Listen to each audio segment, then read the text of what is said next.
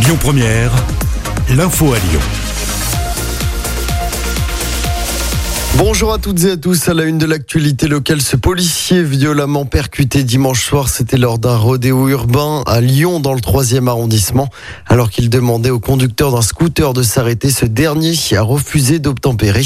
Il lui a alors délibérément foncé dessus. Le policier a été blessé au bras. Le suspect a lui été interpellé. Un feu de voiture fait un blessé à Vaux-en-Velin. Ça s'est passé la nuit dernière. Ce sont deux voitures qui ont pris feu vers minuit et demi au niveau de la rue de la République. Les flammes se sont propagées ensuite à la façade d'un immeuble. Des évacuations ont été nécessaires pour éviter un drame. Néanmoins, une personne a été blessée. Elle a été intoxiquée par les fumées. Une enquête est en cours. Dans l'actualité également, la colère des soignants de l'hôpital Édouard Herriot de Lyon. Un préavis de grève a été déposé à partir de jeudi.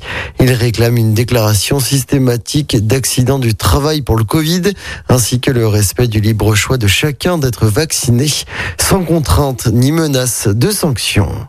60% de la population française a désormais reçu au moins une dose de vaccin. L'annonce a été faite hier par le chef de l'État. Le seuil des 40 millions de primo-vaccinés a été franchi. Près de 50% de la population a désormais un schéma vaccinal complet. Prochain objectif, passer le cap des 50 millions de primo-vaccinés à la fin du mois d'août. Un assaut du raid dans des caravanes de gens du voyage.